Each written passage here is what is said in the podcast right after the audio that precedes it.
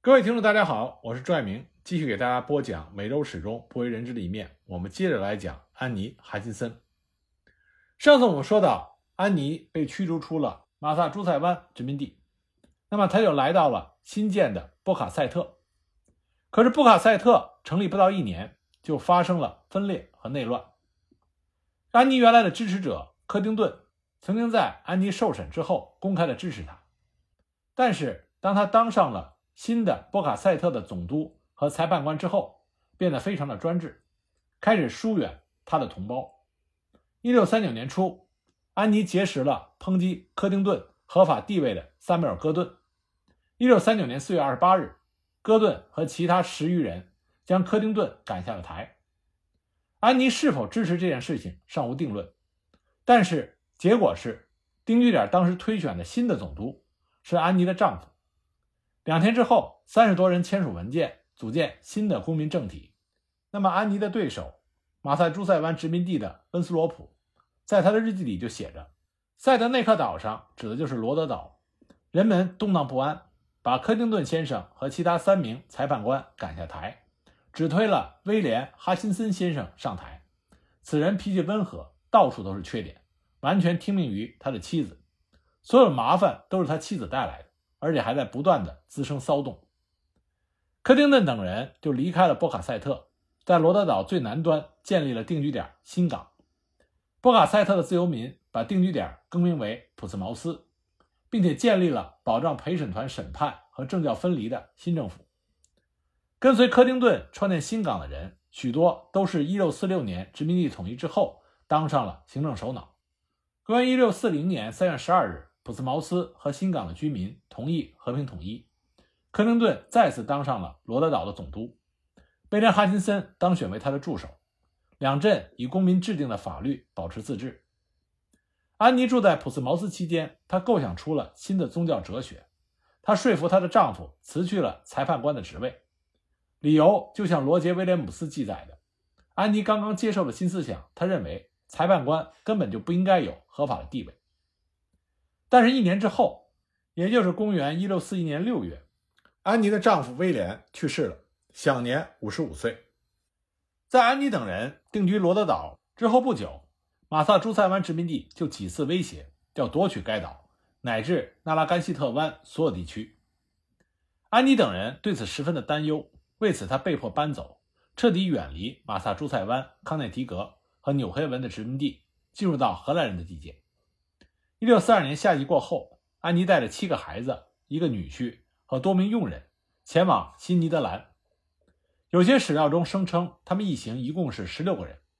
他们在历史悠久的地标斯普利特岩附近定居。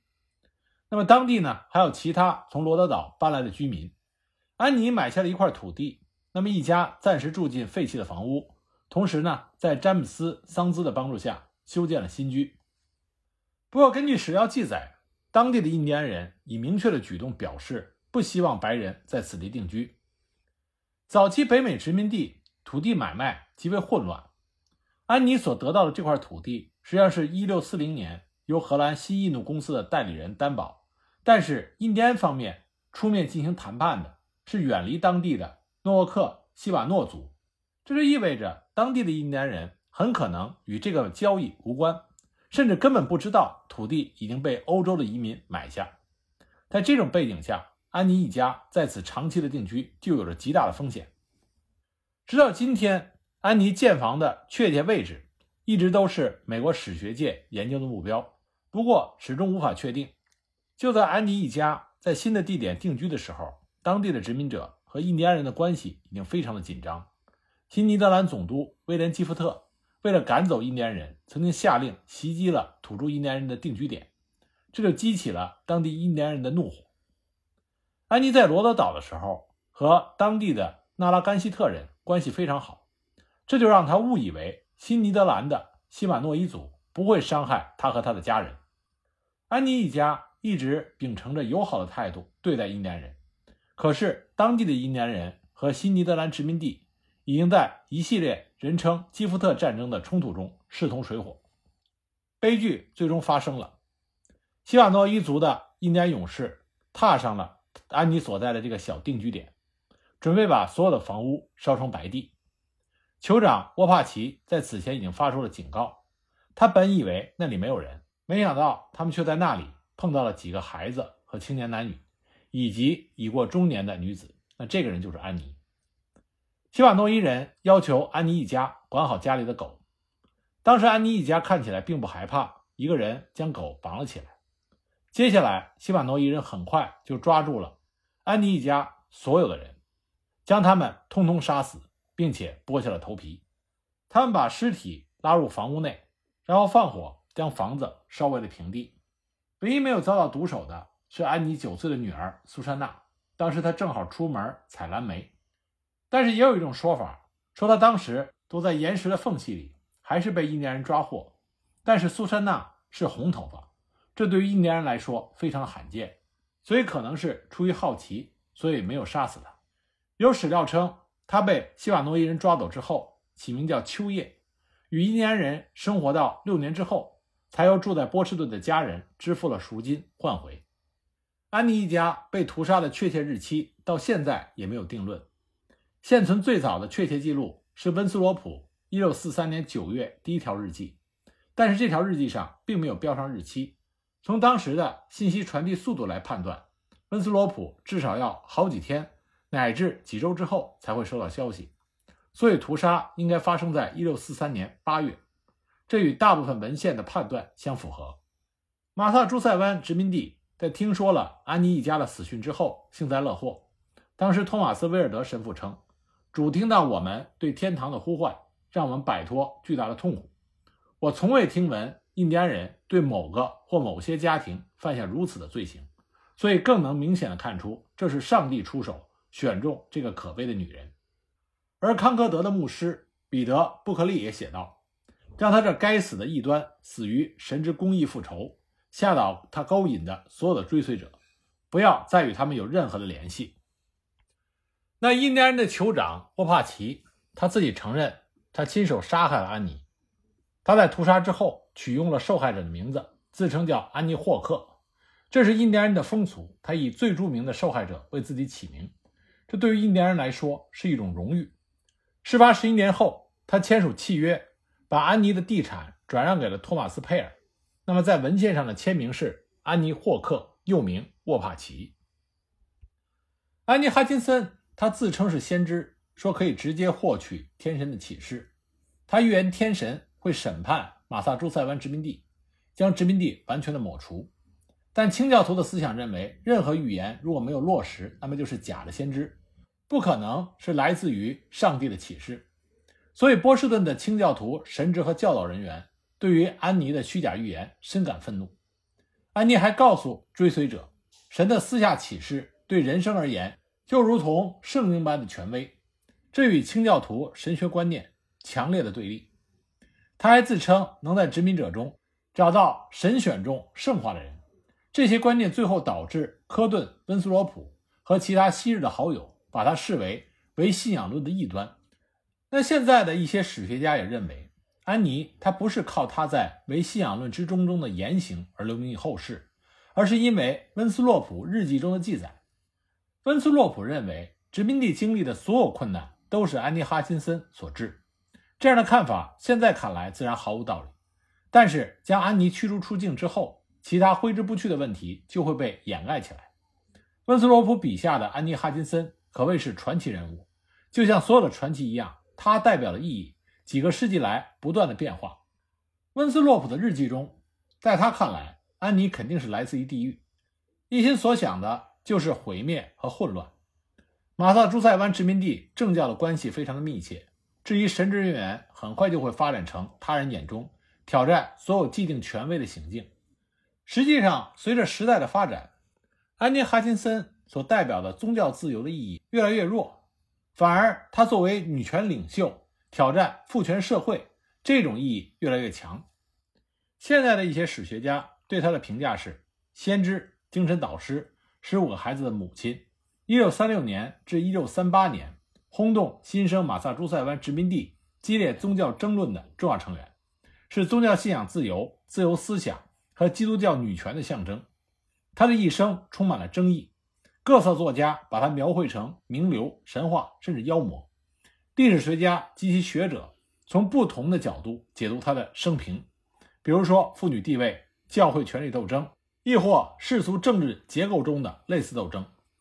现在，关于安妮·哈辛森她的宗教信仰观点是否正确的讨论，已经不是主要方面，更多的讨论是关于她所提倡的宗教信仰自由和他提倡的在宗教信仰中的女权主义对早期美洲殖民地的影响。安妮的女权意识具有明显的宗教特征和个人化的特征。她首先是要求女性在宗教与世俗事务中的参与权和发言权。安妮所进行的家庭私人聚会这种形式本身就体现了她的女权意识。她是受男人们召开各种会议的启发而采取的这种形式。这说明安妮她并不满意教会禁止妇女举办宗教会议的规定。从家庭私人聚会的效果来看，安妮在一定程度和范围内都充当了女牧师的角色，所以她的影响，尤其是在妇女中的影响很大。当时在波士顿有很多妇女追随安妮，以至于马萨诸塞殖民地还一度出现了妇女攻击其他牧师、效仿安妮布道和进行预言等等现象。这自然极大地挑衅了早期殖民地男性的权威。后来，科顿与安妮分道扬镳。从某种程度上，也是在于科顿无法接受安妮，并不服从他的指导。科顿当时劝告安妮，要在教堂上闭上嘴巴，这是明智的做法。但是安妮仍在教堂上用自己的行动来宣告自己的宗教观点。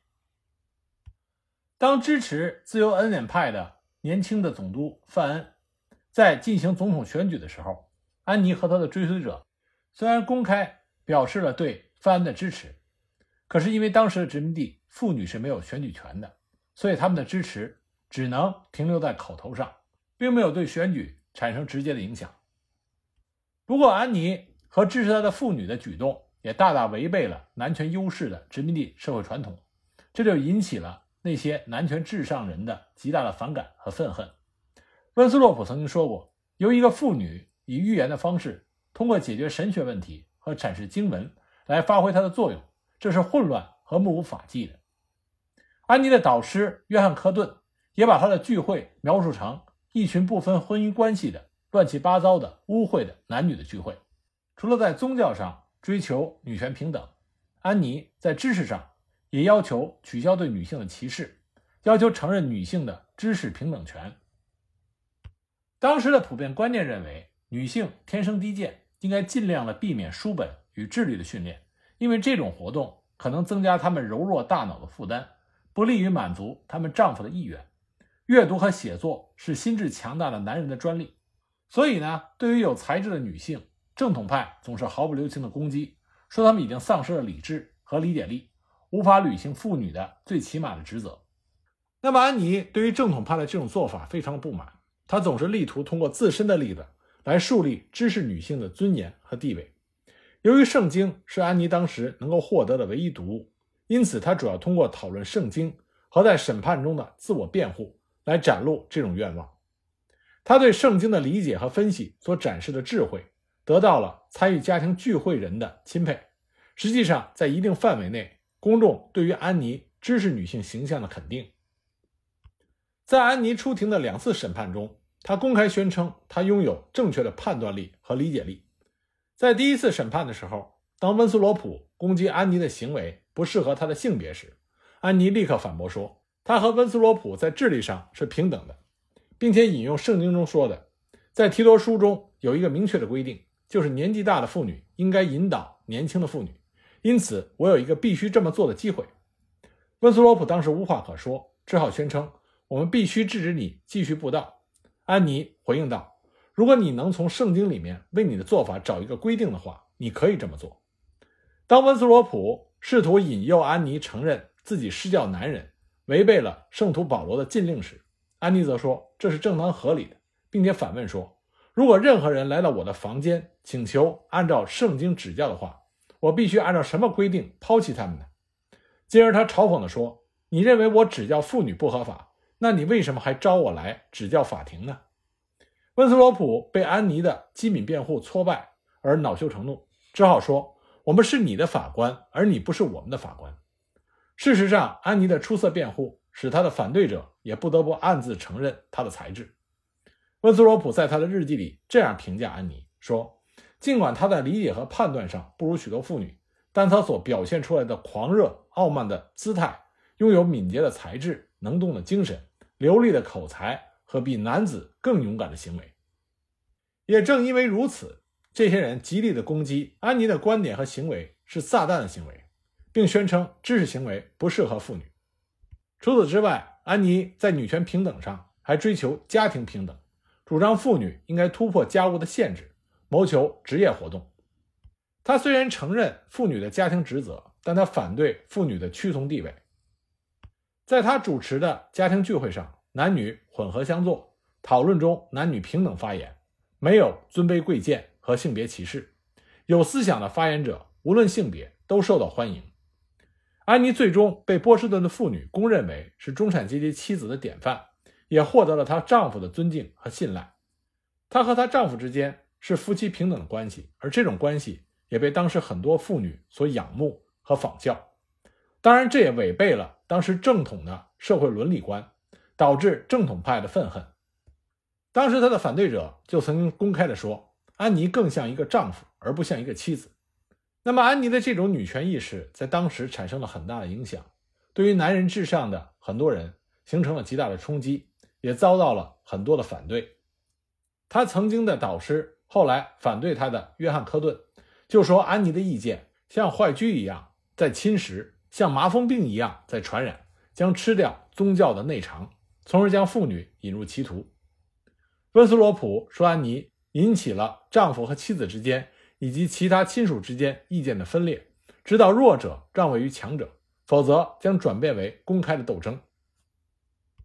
不过，安妮的主张反映了马萨诸塞殖民地广大妇女的要求，所以引起了妇女们的共鸣。